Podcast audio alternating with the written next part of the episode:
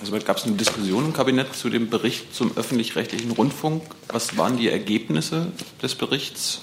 Und ich frage mich das zum Beispiel, weil Herr Seehofer ja auch gerne mal von Fake News in Sachen öffentlich-rechtlichen Rundfunk spricht. Frau Merkel geht auch nicht gerne äh, in Interviews. Naja, also, also jetzt wird es aber. Ist schon, äh, ist schon relativ. Das ist eine falsche Behauptung. Guten Tag, liebe Kolleginnen, liebe Kollegen. Herzlich willkommen zur Regierungspressekonferenz. Wir begrüßen den Regierungssprecher, Herrn Seibert, und die Sprecherinnen und Sprecher der Ministerien. Und außerdem haben wir Gäste, nämlich Praktikantinnen und Praktikanten der SPD-Bundestagsfraktion. Und wir haben Studentinnen und Studenten der Seminargruppe Politischer Journalismus aus der Humboldt-Universität. Humboldt-Universität. So, herzlich willkommen. Schönen Tag. Liebe Hörer, hier sind Thilo und Tyler. Jung und Naiv gibt es ja nur durch eure Unterstützung. Hier gibt es keine Werbung, höchstens für uns selbst. Aber wie ihr uns unterstützen könnt oder sogar Produzenten werdet, erfahrt ihr in der Podcast-Beschreibung. Zum Beispiel per PayPal oder Überweisung. Und jetzt geht's weiter. Mittwochs ist Kabinett und der Regierungssprecher berichtet. Ja, guten Tag, meine Damen und Herren, auch von mir. Das Kabinett heute mit einer Vielzahl wirklich wichtiger Themen. Es geht los. Ich sage mal den ganzen Namen, dann wissen Sie, warum wir es abkürzen. Der Gesetzentwurf zur zielgenauen Stärkung von Familien und ihren Kindern durch die Neugestaltung des Kinderzuschlags und die Verbesserung der Leistungen für Bildung und Teilhabe. Wir nennen es das starke Familiengesetz. Es geht also um diese beiden äh, Punkte, Kinderzuschlag und Bildungs- und Teilhabepaket. Da die Ministerin Giffey und Herr Heil, Minister Heil, schon in einer Pressekonferenz informiert haben, halte ich es relativ kurz. Bei dem Kinderzuschlag, der neu gestaltet wird, sollen vor allem Familien mit kleinen Einkommen, gerade auch Alleinerziehende, wirksam und zielgenau unterstützt werden. Der Grundsatz ist, zusätzliches Einkommen soll sich auszahlen oder soll sich zumindest nicht nachteilig auswirken. Das zusätzliche Einkommen von Eltern soll also den Kinderzuschlag äh, geringer mindern als bisher. Die sogenannte Abbruchkante wird abgeschafft. Das heißt, äh, der Kinderzuschlag fällt ab einem bestimmten Einkommen nicht mehr schlagartig weg, sondern er läuft aus. Das alles dient dem Prinzip, dass Arbeit sich lohnt. Das wird dadurch gestärkt. Äh, gerade für Alleinerziehende, die ins Arbeitsleben zurückkehren wollen, die wieder eine Arbeit aufnehmen wollen, hat sich diese Frage in der Vergangenheit ja manchmal gestellt. Bei den Verbesserungen im Bereich Bildung und Teilhabe geht es darum, dass Kinder eben möglichst unabhängig von den finanziellen Möglichkeiten ihres Elternhauses faire Chancen auf gesellschaftliche Teilhabe, auf Bildung erhalten, dass sie ihre Fähigkeiten entwickeln können. Es wird insbesondere auch bürokratische äh, oder weniger bürokratische Verfahren geben, eine Entbürokratisierung bei den Antragsverfahren, bei der Abrechnung von Leistungen, zum Beispiel bei Schulausflügen. Das alles ist durchaus sehr praktisch. Der Bund investiert eine Milliarde Euro zwischen 2019 und 2021 in den Kinderzuschlag und jährlich 220 Millionen Euro in den Ausbau des Bildungs- und Teilhabepakets. Die Änderungen beim Kinderzuschlag greifen ab Juli dieses Jahres bzw. zum Januar 2020. Die Verbesserungen beim Bildungs- und Teilhabepaket treten im August dieses Jahres in Kraft. Dann kommt ein Beschluss des Kabinetts auf Vorschlag des Verkehrsministers von großer Bedeutung und erfreulicher Bedeutung für alle Autofahrer. Es geht im Grunde um die dritte Stufe der Online-Zulassung für Fahrzeuge. 2013 hat man begonnen, sozusagen die die Digitalisierung, die erste Stufe, das war, äh, dass man die Außerbetriebssetzung eines Autos online erledigen konnte. Äh, die zweite Stufe ist, dass man die Wiederzulassung in bestimmten Fällen online erledigen konnte seit 2017. Und nun geht es also in der dritten Stufe um alle Fälle, nicht nur der Wiederzulassung, auch um die Erstzulassung, die Adressänderung, die Umschreibung eines Kraftfahrzeugs, also der Halterwechsel. Das alles soll online vollautomatisiert äh, der Antrag bearbeitet und entschieden werden und online durchführbar wären. Dadurch entfallen die ähm, ja nicht vergnügungssteuerpflichtigen Fahrten zur Zulassungsbehörde. Es ist ein erhebliches Zeiteinsparungspotenzial, Wegeeinsparungspotenzial für Autofahrer. Außerdem soll eine nationale Verpflichtung der Fahrzeughersteller ähm, eingeführt werden, die Datensätze aus EU-Übereinstimmungsbescheinigungen digital zu übermitteln. Die sollen dann in einer zentralen Datenbank beim Kraftfahrtbundesamt gespeichert werden. Also ein weiterer Schritt Richtung E-Government und eine weitere Umsetzung eines Auftrags aus dem Koalitionsvertrag. Das nächste Thema, man könnte eigentlich sagen, eines von historischer Bedeutung. Das Bundeskabinett hat heute der Unterzeichnung des Vertrags zwischen der Bundesrepublik Deutschland und der Französischen Republik über die deutsch-französische Zusammenarbeit und Integration zugestimmt. Mit diesem Vertrag werden unsere beiden Länder, Deutschland und Frankreich, noch enger zusammenrücken. Der Vertrag etabliert eine neue Qualität der Zusammenarbeit. Deutschland und Frankreich wollen sich den Herausforderungen des 21. Jahrhunderts gemeinsam stellen. Sie wollen sich gemeinsam wappnen. Und zwar sowohl im Bereich der Europapolitik, der Außenpolitik, der Sicherheitspolitik, Gesellschafts-, Umwelt-, Energie-, Wirtschaftspolitik. Das alles ist von diesem Vertrag betroffen. Die Prämisse ist, wir treten gemeinsam für ein starkes Europa ein. Also die deutsch-französische Zusammenarbeit, so wie dieser Vertrag sie vertieft und intensiviert, stellt sich ausdrücklich in den Dienst des europäischen Projekts. Wir haben ja gestern schon eine Pressemitteilung dazu herausgegeben. Die haben Sie vielleicht noch in Erinnerung. Dieser neue deutsch-französische Vertrag wird am 22. Januar in Aachen unterzeichnet im Krönungssaal des Aachener Rathauses am 22. Januar, also exakt 56 Jahre nach der Unterzeichnung des Élysée-Vertrags. Und er wird dann auch der Aachener Vertrag heißen.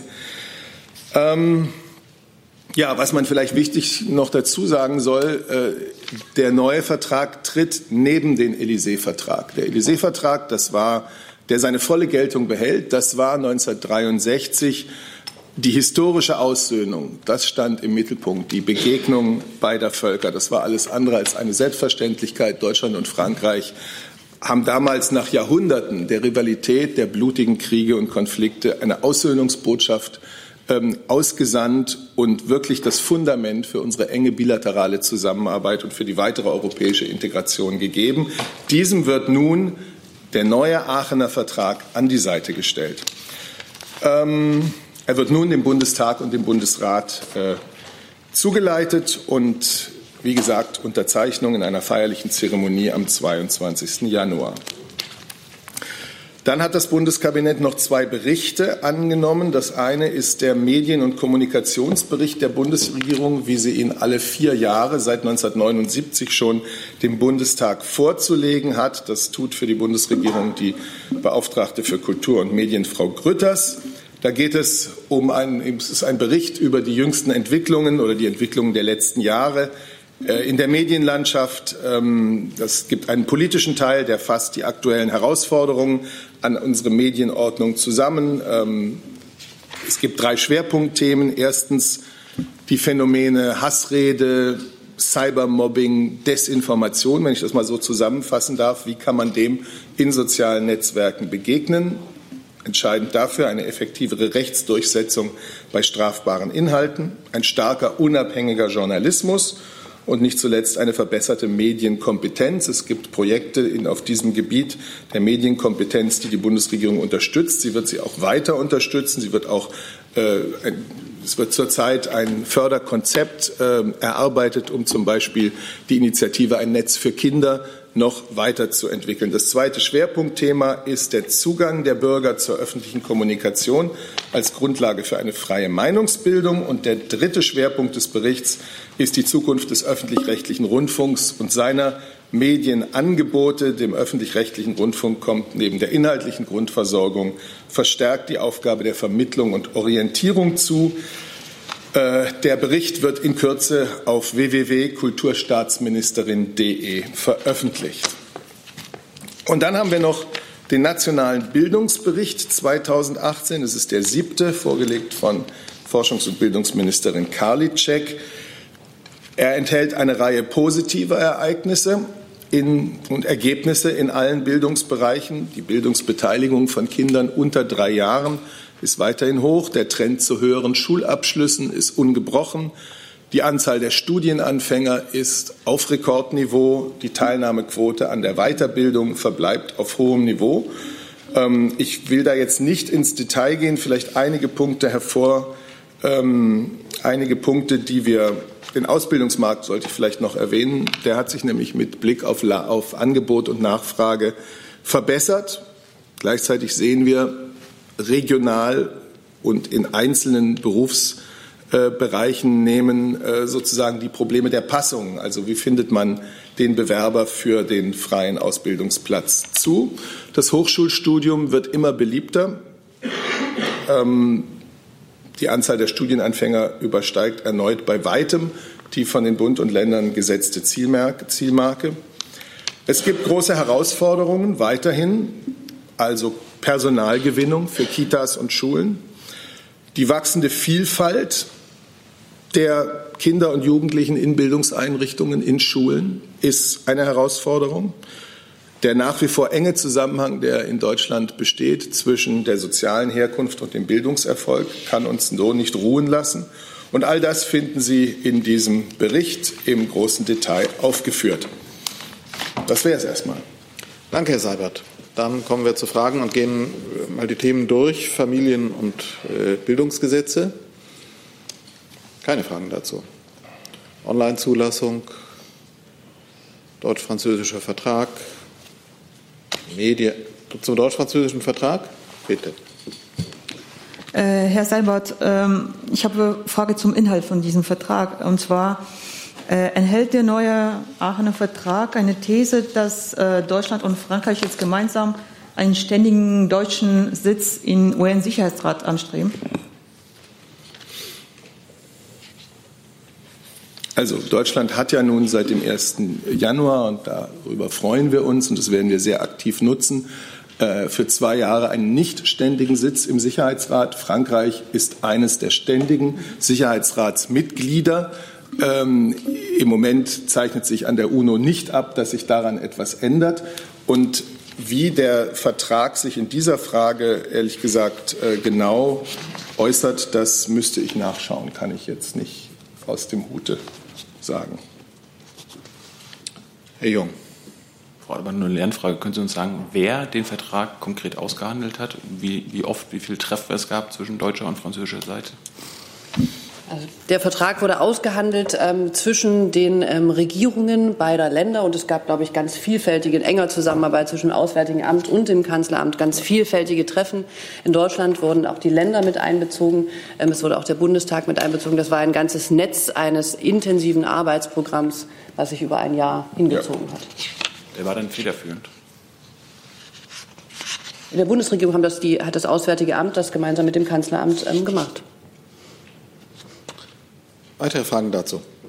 Die sehe ich nicht. Dann gab es noch den Medien- und Kommunikationsbericht. Keine Fragen. Alles klar. Ich hätte noch eine Frage doch zu einem vorherigen Thema ähm, Kfz-Zulassung.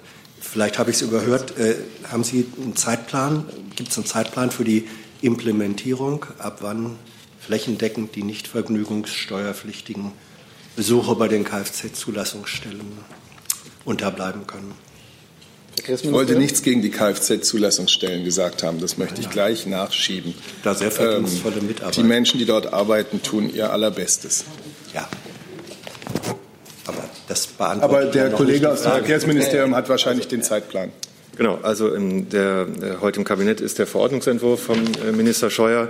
Das wird jetzt dem Bundesrat zugeleitet. Ähm, und wenn der Bundesrat zustimmt, werden die rechtlichen äh, Vorschriften dann veröffentlicht. Dann dauert es ein paar Monate, bis die Landesverwaltungen ihre Systeme umgestellt haben. Wir haben gesagt, das soll im Laufe dieses Jahres geschehen. Das hängt immer genau jetzt vom Zeitplan der, also der Zustimmung des Bundesrates natürlich ab und dann, wie viele Monate die Landesverwaltungen Zeit brauchen, um diese Systeme wirklich dann scharf zu schalten. Aber im Laufe dieses Jahres wird das alles passieren. Gut, dann kann vielleicht der Kollegin, die gerade der russischen mhm. äh, Journalistin, glaube ich, die gefragt hat gerade. Also der Vertrag sieht vor, dass wir uns in allen Gremien, als Deutschland und Frankreich in allen Gremien der Vereinten Nationen noch stärker, noch enger abstimmen und dass wir für eine gemeinsame europäische Stimme, äh, für eine starke europäische Stimme im UN-Sicherheitsrat arbeiten. Dazu noch eine Nachfrage, bitte. Äh, das soll äh, also sagen, dass Deutschland strebt nach einem ständigen Sitz im UN-Sicherheitsrat und Frankreich unterstützt Deutschland in diesem Streben. Nein, es ist das, was ich Ihnen gesagt habe. Wir stimmen uns in allen Gremien noch enger ab und wir arbeiten für eine starke europäische Stimme im UN-Sicherheitsrat. Danke. Gut, dann Herr Jung zu dort Frankreich oder Medien oder bitte. Mhm. Also gab es eine Diskussion im Kabinett zu dem Bericht zum öffentlich-rechtlichen Rundfunk. Was waren die Ergebnisse des Berichts? Und ich frage mich das zum Beispiel, weil Herr Seehofer ja auch gerne mal von Fake News in Sachen öffentlich-rechtlichen Rundfunk spricht. Frau Merkel geht auch nicht gerne äh, in Interviews. Naja, also, also jetzt wird es aber. Ist schon, ist schon relativ selten. Das ist eine falsche Behauptung. Ja, das ist einfach eine falsche Behauptung. Ja, wenn sie gehen möchte, dann findet sie immer Anklang. Also sie bekommt immer irgendwo Sendeplatz. Aber wenn es andersrum passiert, höre ich immer wieder von Kollegen vom öffentlich-rechtlichen. Hören Sie von Kollegen vom öffentlich-rechtlichen Richtig. Gut. Also äh, ich kann Ihnen aus dem Kopf eine ganze Vielzahl von äh, Interviews der Bundeskanzlerin im öffentlich-rechtlichen Rundfunk äh, nennen äh, über die Jahre und auch aus, den letzten, äh, aus dem letzten Jahr. Dieses hat ja noch kaum begonnen. Also diese, auf, diese Behauptung, die Sie da aufgestellt haben, ist sachlich falsch. Ich wollte zum Bericht. Na, es war mir aber wichtig. Gut, es gab zu diesem Thema äh, keine ausführliche Diskussion im, ähm, im Kabinett, sondern der Bericht wurde vom Kabinett sowie von der Bundesbeauftragten für Kultur und Medien vorgelegt angenommen. Bitte online zugänglich sein? Das hatte ich gesagt, ja. dass er äh, in Kürze auf www.kulturstaatsministerin.de nachzulesen ist. Ja, dann zum nationalen Bildungsbericht gab es, glaube ich, keine Fragen. Und damit hätten wir das Feld geöffnet für alles andere. Dann fangen wir mal bei Ihnen an, dann Herr Toffinier, bitte. Herr Breuth. Eine Frage an das Verkehrsministerium zu den Elektrokleinstfahrzeugen.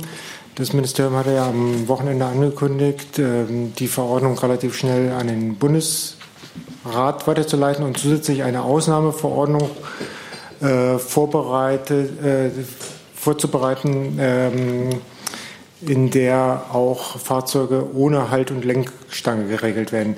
Wird es für diese Ausnahmeverordnung auch noch eine äh, Verbände- und Länderanhörung geben?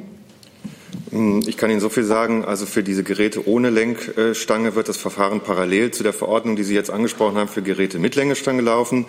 Und das äh, Verfahren soll voraussichtlich im ersten Halbjahr äh, sodass diese Geräte voraussichtlich im ersten Halbjahr gefahren werden können. Diese Ausnahmeverordnung ist nicht im, zustimmungspflichtig im Bundesrat. Dadurch ist das Verfahren recht schnell. Ich kann jetzt nicht sagen, inwieweit die Verbände da noch äh, äh, eingebunden werden formell, aber wir sind natürlich mit denen im Austausch sowieso, äh, was auch die andere Verordnung äh, angeht. Ob das jetzt formalistisch in diesem Verfahren auch so ist, weiß ich nicht genau. Aber äh, das ganze Verfahren ist recht zügig und wird im ersten Halbjahr dann abgeschlossen. könnten Sie das dann noch eruieren? Kann ich nochmal nach. Ja, danke. So, dann gehen wir weiter. Herr Definier. Ist nicht an? Nochmal? Dieses ist es. Genau. Tüftignier Al Jazeera. Frau Adebar, ich habe eine Frage zum Schicksal der zwei deutschen Staatsbürger, die in Ägypten sind. Haben Sie schon Ihre Informationen, wo Sie sich befinden? Und äh, haben Sie auch, hat die Botschaft auch konsularischen Zugang zu denen, wenn Sie jetzt wissen, wo sie sind? Ja, ich kann Ihnen bestätigen, dass sich Herr Abdelaziz nach unseren Informationen in Gewahrsam der ägyptischen Behörden befindet.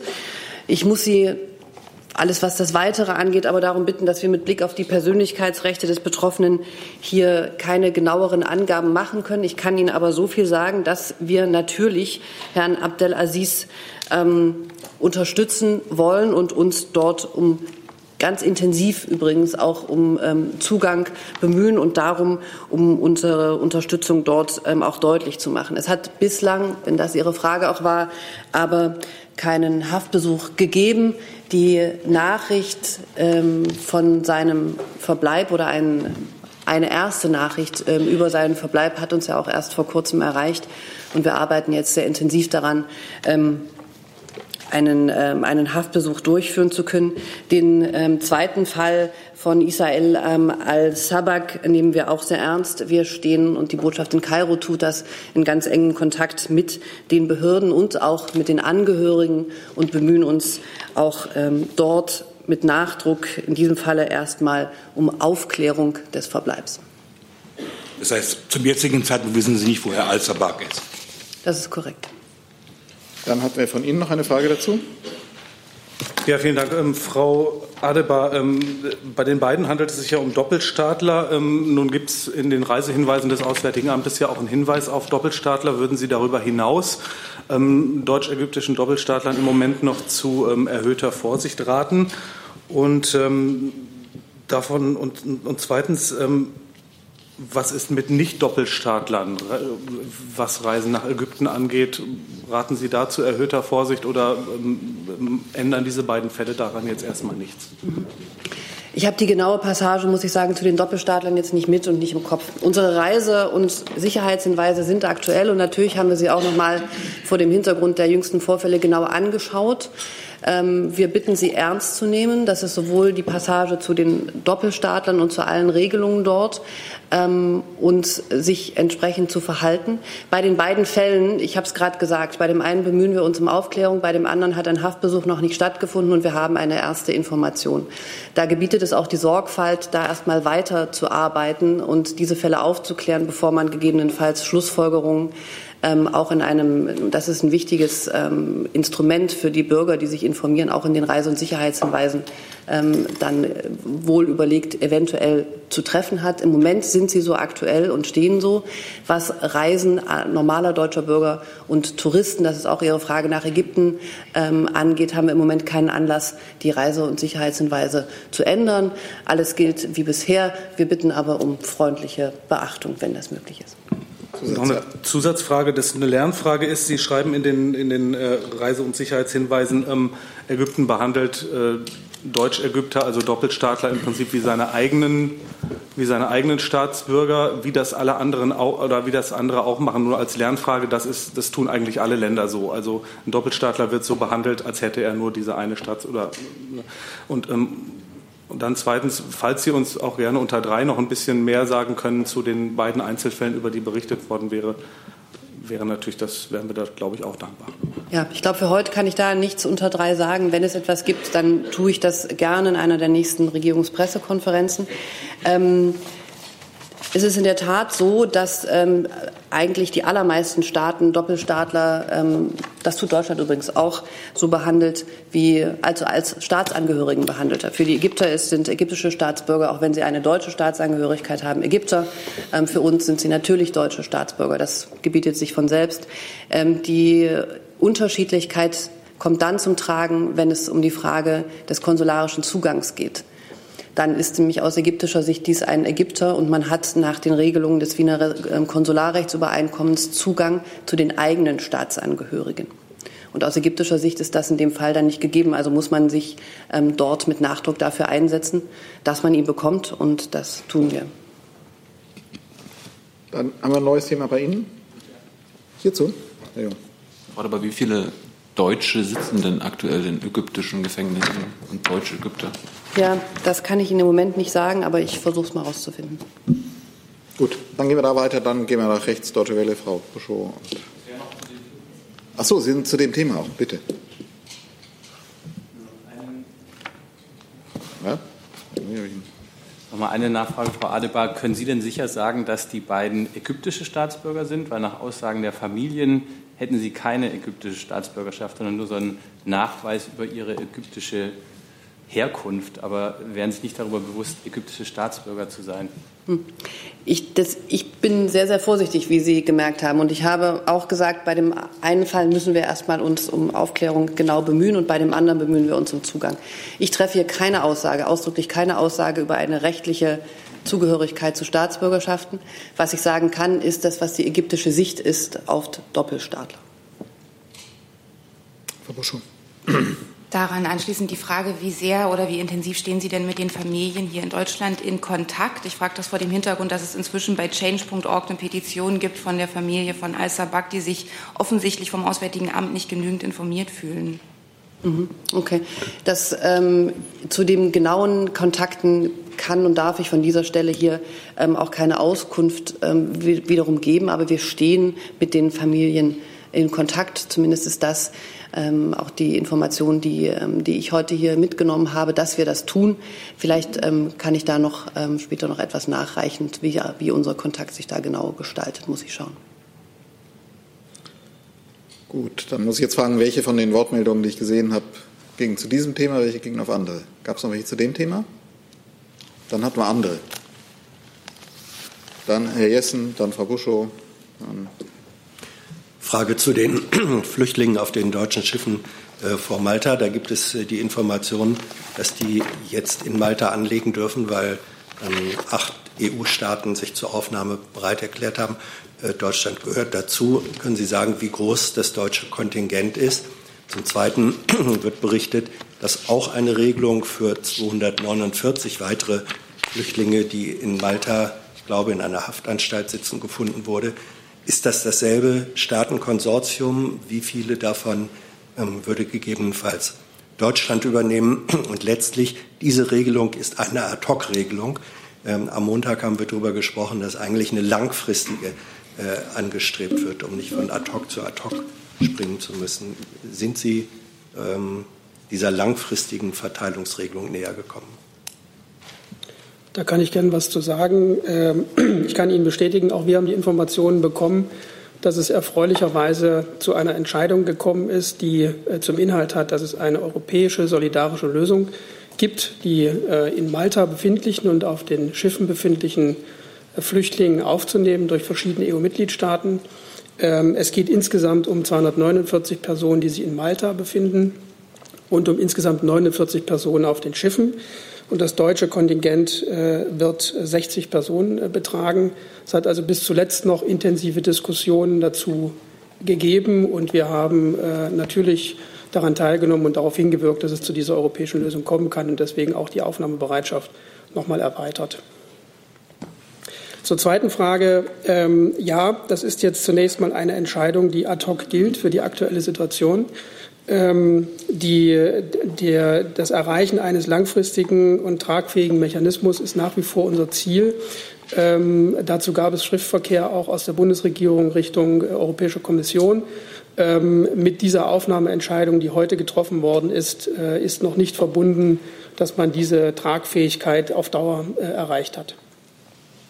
Das Dieser Diskussionsprozess findet weiterhin statt. Mhm. Ähm, ist aber diese, die, die Gruppe dieser acht, also ich, verste, haben, ich verstehe Sie so, dass diese gesamten knapp 300 von, auf die acht verteilt werden, äh, ist diese Gruppe der acht sozusagen Kern äh, eines Prozesses auf der Suche nach einer dauerhaften Lösung? Also die, die Suche nach einer dauerhaften Lösung wird ja koordiniert oder auch äh, der Diskussionsprozess wird geleitet von der Europäischen Kommission. Und ich kann für die Europäische Kommission nicht äh, sprechen, aber es ist natürlich so, äh, aus unserer Perspektive muss ein Mechanismus, der dauerhaft und tragfähig gilt, sich nicht nur auf einzelne Mitgliedstaaten beschränken, sondern äh, auf, äh, auf alle Mitgliedstaaten. Aber Einzelheiten sind mir dazu nicht bekannt. Ich da noch mal einhaken darf. Sie haben die acht nicht als finale Zahl bestätigt jetzt gerade, oder? Bitte? Sie haben die, die Zahl 8 steht in den Medien. Die haben, haben Sie jetzt nicht. Ähm die habe ich nicht bestätigt, nein. Dann noch eine Frage, bitte. Ja, ähm, also in den Medien werden acht Staaten namentlich genannt. Ähm, gibt es diese acht? Gibt es möglicherweise weitere?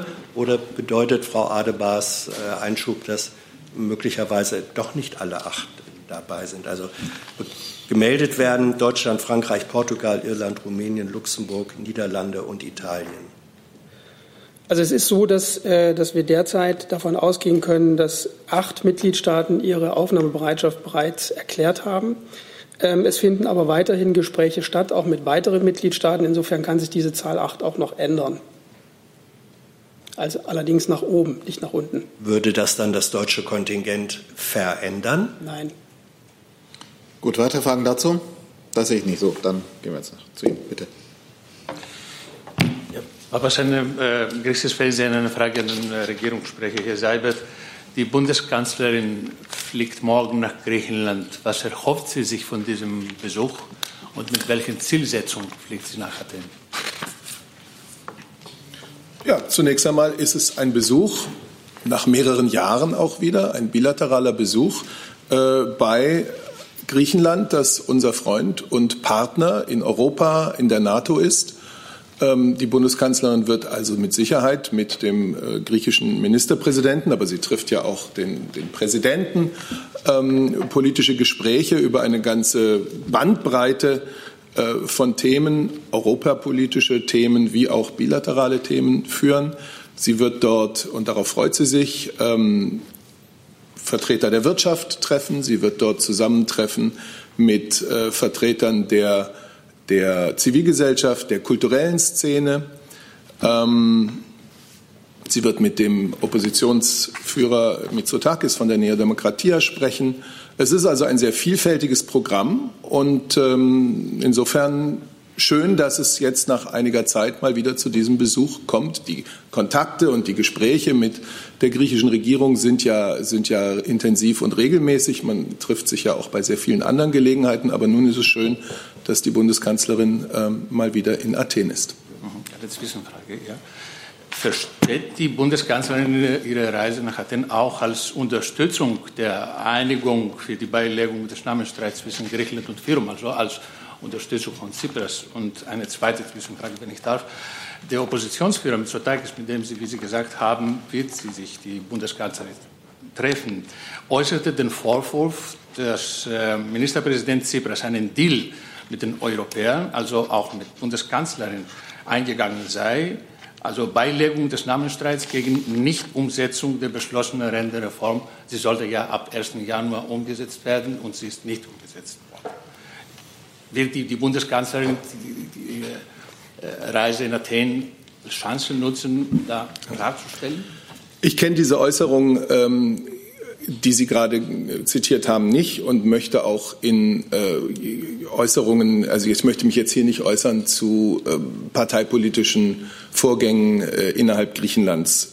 Was ich sagen kann, ist, dass die Bundesregierung, die Bundeskanzlerin, der Bundesaußenminister ähm, die Beilegung oder die mögliche Beilegung des äh, Sprachen äh, des Namensstreits, muss man ja sagen, des Namensstreits äh, zwischen Griechenland und der früheren jugoslawischen Republik Mazedonien, äh, die durch den, äh, das Abkommen von Prespa möglich äh, geworden ist, als eine historische Chance begrüßt.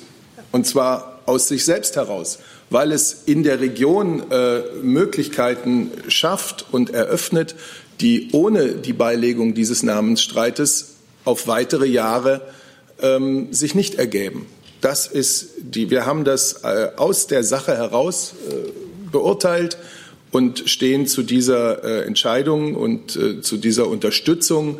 Ähm, und nun ist es an äh, der früheren jugoslawischen Republik Mazedonien das Verfassungsänderungsverfahren durchzuführen. Und es ist äh, in Griechenland steht eben die Ratifizierung im Parlament an. Ähm, unsere Unterstützung dafür ist hier vielfach ausgedrückt worden. Mehr möchte ich dazu eigentlich nicht sagen, aber eine Verbindung mit anderen äh, völlig themenfremden äh, politischen Fragen äh, kann ich hier nicht bestätigen. Danke. Herr Jung. Wird die Kanzlerin die EU-Außengrenze besichtigen, Herr Sabat? Die Bundeskanzlerin ist in Athen. Der Besuch findet in Athen statt. Ja, aber wenn man schon, schon in Griechenland ist, könnte man ja mal die Außengrenze besichtigen, die die Kanzlerin ja so gerne schützt, schützen lassen möchte. Der Schutz der europäischen Außengrenze, der Schutz äh, der Schengen-Außengrenzen ist tatsächlich ein wichtiges politisches Anliegen, nicht nur der Bundesregierung, sondern auch der Europäischen Union insgesamt. Da ist in den letzten Jahren viel geschehen. Dieser Besuch am Donnerstag und Freitag spielt in Athen. Frau Buschow mit einem neuen Thema, wenn ich das richtig sehe. Ich hätte zwei Fragen zum Familiennachzug. Erstmal vorrangig an Frau Adebar wahrscheinlich. Haben Sie denn schon Zahlen oder gibt es Zahlen, wie viele Visa für die subsidiär Geschützten bis Jahresende ähm, genehmigt bzw. auch ausgestellt wurden? Und daran anschließend die Frage, das war hier Mitte Dezember mal Thema, dass die 5000, die geplant waren oder die möglich waren, bis zum Jahresende ganz wahrscheinlich weit unterschritten werden. Und die Frage, ob die, die Kontingente noch übertragen werden können in dieses Jahr. Da gab es äh, Gespräche zwischen dem Auswärtigen Amt und dem BMI. Daher an Sie beide die Frage, was ist dann bei diesen Gesprächen herausgekommen? Zu letzterem würde ich ans BMI verweisen. Ich habe leider ähm, im Moment hier nur die Zahlen bis Ende November vorliegen. Es müsste ja Zahlen für Ende Dezember geben. Deswegen würde ich das ähm, gerne nachreichen, wenn wir die schon haben. Wenn nicht, dann würde ich ähm, gerne nachher noch mal die Ende November-Zahl rumschicken. Aber vielleicht haben wir schon die aktuelle. Ähm, und deswegen auch ähm, von mir im Moment aus meinen Unterlagen hier keine Antwort darauf, wie viel Visa schlussendlich erteilt sind. Es sei denn, der BMI-Kollege hat sie mit für Ende Dezember. Ähm, es ist eben so, dass es ein kompliziertes Verfahren war und ist, was wir dort ähm, zu durchlaufen hatten und was wir aber ganz erfolgreich, ähm, glaube ich, als Bundesregierung angeschoben haben. Es ist so, dass die Auslands, ähm, die Botschaften und unsere Auslandsvertretung die Anträge entgegennehmen, sie dann ähm, an die Ausländerbehörde weiterleiten, dann wird das Bundesverwaltungsamt eingeschaltet und von dort geht es zurück. Und wir stellen dann nach erfolgter Entscheidung in Deutschland als Auswärtiges Amt an den Vertretungen das Visum aus. Das können wir erst tun, wenn der Rücklauf aus den Innenbehörden in Deutschland bei uns eingegangen ist. Und dieses komplizierte Verfahren hat ähm, natürlich einen Zeitaufwand an äh, bestimmten Stellen. Für das Auswärtige Amt kann ich sagen, dass wir ähm, unsere Terminabfragen sehr, sehr gut abgearbeitet haben und uns auch intensiv darum bemühen, eben den manchmal nicht leicht zu findenden Kontakt zu den Angehörigen aufzubauen und alle möglichen und nötigen Informationen einzusammeln. Sobald wir das haben, geht das an die Innenbehörden und dort schließt sich natürlich ein Prüfverfahren, was im Rahmen ähm, vielleicht oder kann das BMI dazu näher sagen, an. Wenn dann der Rücklauf da ist, stellen wir sofort aus. Ähm, die aktuelle oder die Endzahl habe ich, wie gesagt, nicht da. Ich weiß nicht, ob Sie sie haben. Ja, okay. Also ich habe eine Zahl, äh, seit August bis äh, Ende des Jahres 2018 wurden insgesamt 2612 Visa erteilt. Zu dem Verfahren, äh, das Frau Adebar äh, geschildert hat, habe ich keine Ergänzung. Das war zutreffend. Zu der Frage, die Sie eingangs gestellt haben, äh, zur Frage der Übertragbarkeit, kann ich nur so viel sagen. Jedenfalls sind keine gesetzlichen Änderungen geplant. Und das heißt dann, äh, da muss ich tatsächlich nachfragen, weil ich nicht weiß, ob diese Absprache, dass man äh, im Vorjahr konnte man ja Kontingente übertragen, dann sollte zum Jahresende ein Schnitt zu machen, äh, gemacht werden. War das gesetzlich verankert oder war das eine Absprache der Koalition, die eben noch geändert werden kann? Also die Rechtslage hat sich nicht verändert. Die ist seit äh, August so, wie sie ist. Und wir wollen sie auch nicht verändern. Und die Übertragbarkeit äh, ist innerhalb des Jahres 2018, also in dem Zeitraum von August bis Dezember, war eine politische Absprache. Das heißt, also um es einfach klar zu haben, ich habe es immer noch nicht verstanden, die, die, Plätze, die nicht ausgeschöpft wurden, die sind dann jetzt auch verfallen, werden nicht übertragen ins Jahr 2019. Ich kann Ihnen dazu nur das sagen, was ich gerade eben gesagt habe. Es wird keine Gesetzesänderungen geben. Okay. Ich kann noch eine Zahl nachreichen, dass ähm, wir bis Ende November 4.927 Anträge positiv prüfen konnten, was ja schon einmal eine ganz gute Zahl ist. Ähm, aber auch da habe ich die Ende Dezember-Zahl leider im Moment nicht da. Dann hatten wir weitere Fragen. Ich glaube bei Ihnen. Hm? Bitte. Hat sich erledigt? Weitere Fragen noch. Herr Jung, Herr Toffinier. Ich wollte zur Lage der Kurden kommen und dem bevorstehenden Angriff der Türken. Ähm, die Amerikaner versuchen da gerade zu retten, was zu retten ist. Der Außenminister spricht davon, äh, dass die USA versuchen, dass die Türken, ich zitiere, die Kurden nicht abschlachten. Ähm, wie versucht denn die Bundesregierung aktuell, dass die Türken vielleicht A nicht angreifen und B die Kurden nicht abschlachten?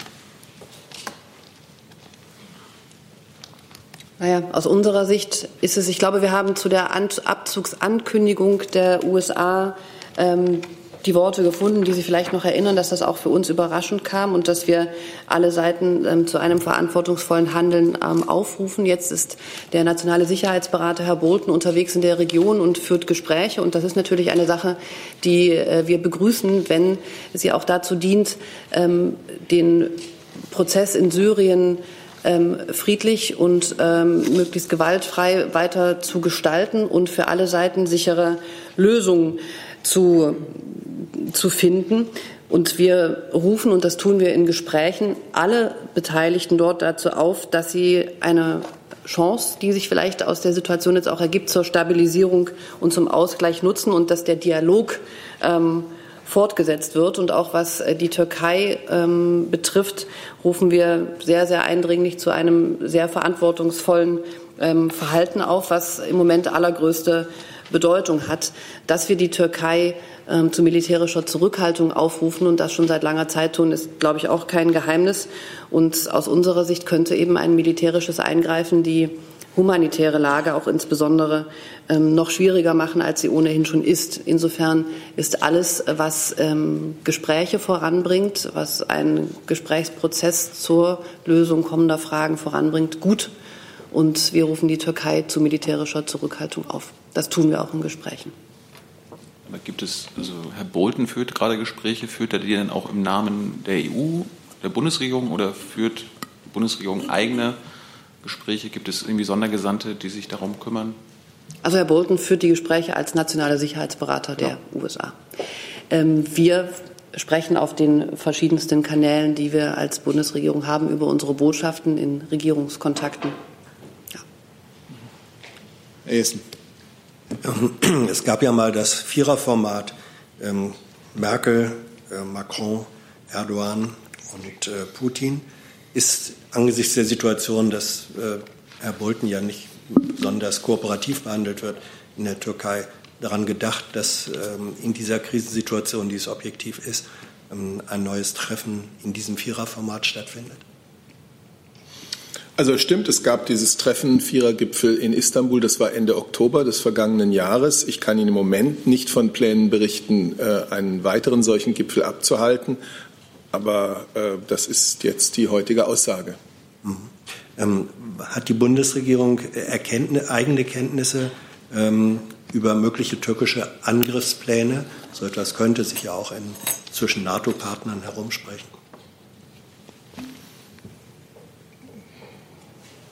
Also ich mich jetzt an. Nein, äh, mir sind keine solchen Erkenntnisse bekannt.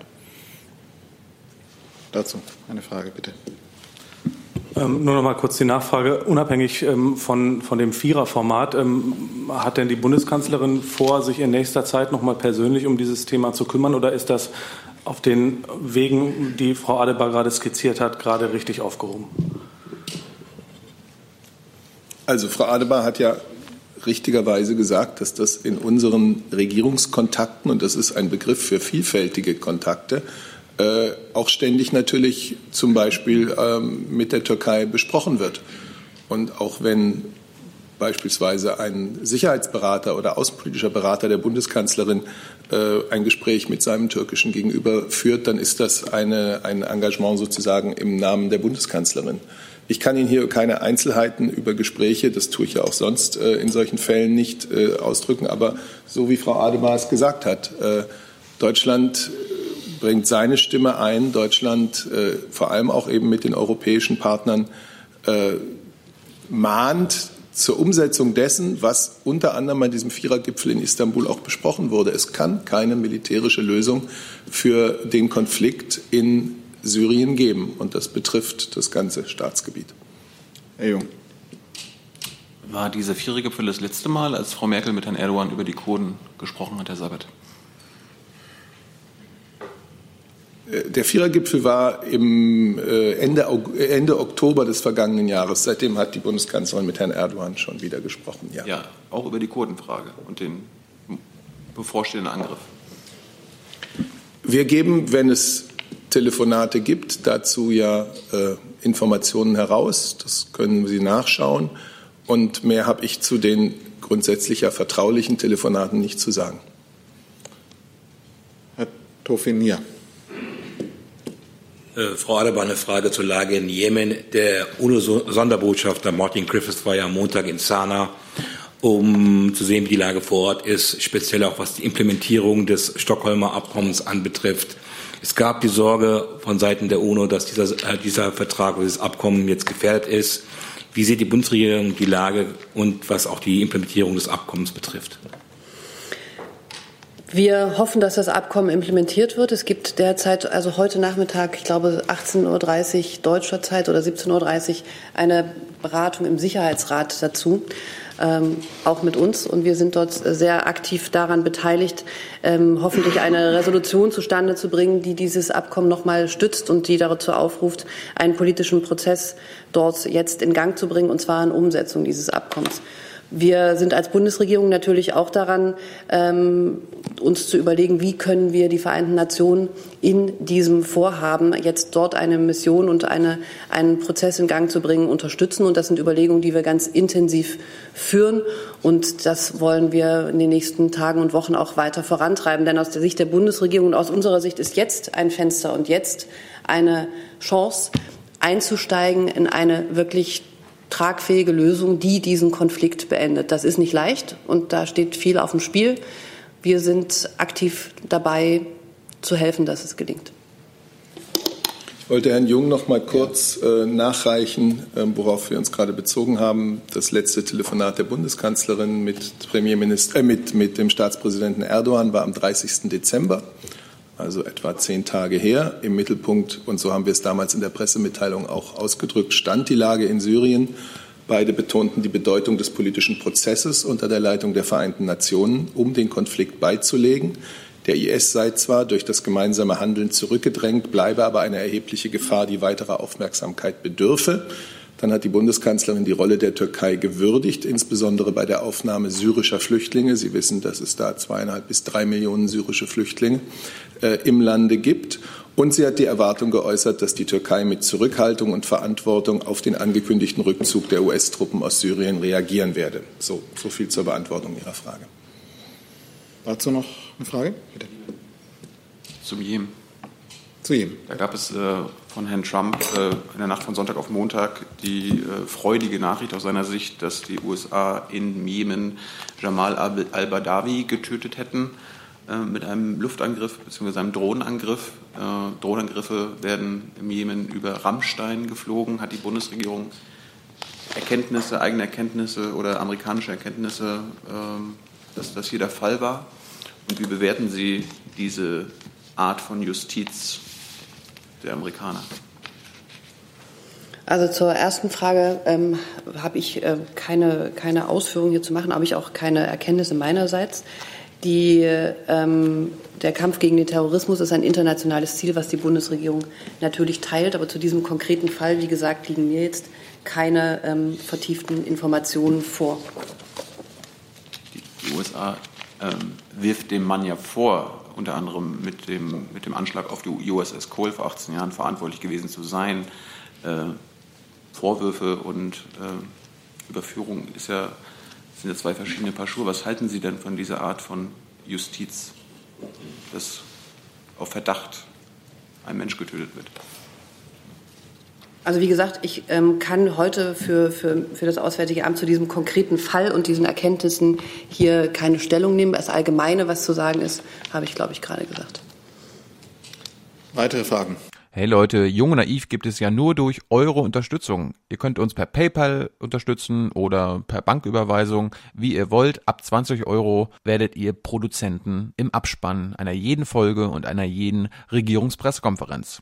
Danke vorab. Herr Jessen. Nur damit man nicht irgendwann was überhört, hat sich die Bundesregierung inzwischen darauf verständigt, welche Staaten sie als direkt am Jemenkrieg Beteiligte äh, ansieht? Dazu habe ich Ihnen keinen neuen Stand heute mitzuteilen. Ähm, können Sie uns Hoffnung machen, dass es irgendwann mal einen solchen neuen Stand geben wird? Ich glaube, ich verweise Sie da gerne auf ausführliche Regierungspressekonferenzauszüge, ähm, in denen wir ausgeführt haben, dass es ähm, verschiedene Staaten gibt, die dort beteiligt sind und so weiter und so weiter. Dies können Sie alles nachlesen und einen neuen Stand habe ich da nicht. ja, man wüsste nur so gerne, welches die verschiedenen sind. Weitere Fragen, bitte. Herr Sabel, warum dauert das so lange? Ich habe jetzt Frau Adebar nichts hinzuzufügen. Es ist hier häufig die Rede gewesen von der sogenannten arabischen Koalition unter Führung Saudi-Arabiens. Äh, das ist äh, nachlesbar, das ist im Übrigen frei recherchierbar. Äh, das ist die Gruppe befreundeter Staaten, ähm, die sozusagen der Aufforderung durch die oder der Bitte des damals von der internationalen Gemeinschaft als legitim anerkannten jemenitischen Staatspräsidenten Hadi um Unterstützung gegen die Houthi-Rebellen äh, nachgekommen ist. Eine Bitte, die indossiert wurde durch eine UN-Resolution 2216 aus dem Jahre 2015. Das ist alles hier, ehrlich gesagt, zigfach Gegenstand gewesen. Eine Nachfrage. Aber die Frage impliziert ja, dass ja nicht nur arabische Freunde dort äh, mitmachen, sondern auch die Amerikaner, die ja selbst durch den Senat jetzt äh, beschlossen haben, sich da wieder zurückzuziehen. Die Bundesregierung hat das bisher nie anerkannt, dass die, äh, die US-Regierung dort auch Teil des Krieges ist. Darum fragen wir ja nach. Ich habe nichts Neues dazu zu sagen. Gibt es weitere Fragen? Das ist nicht der Fall. Dann sind wir am Ende der Regierungspressekonferenz. Danke für den Besuch bei uns. Einen schönen Tag noch.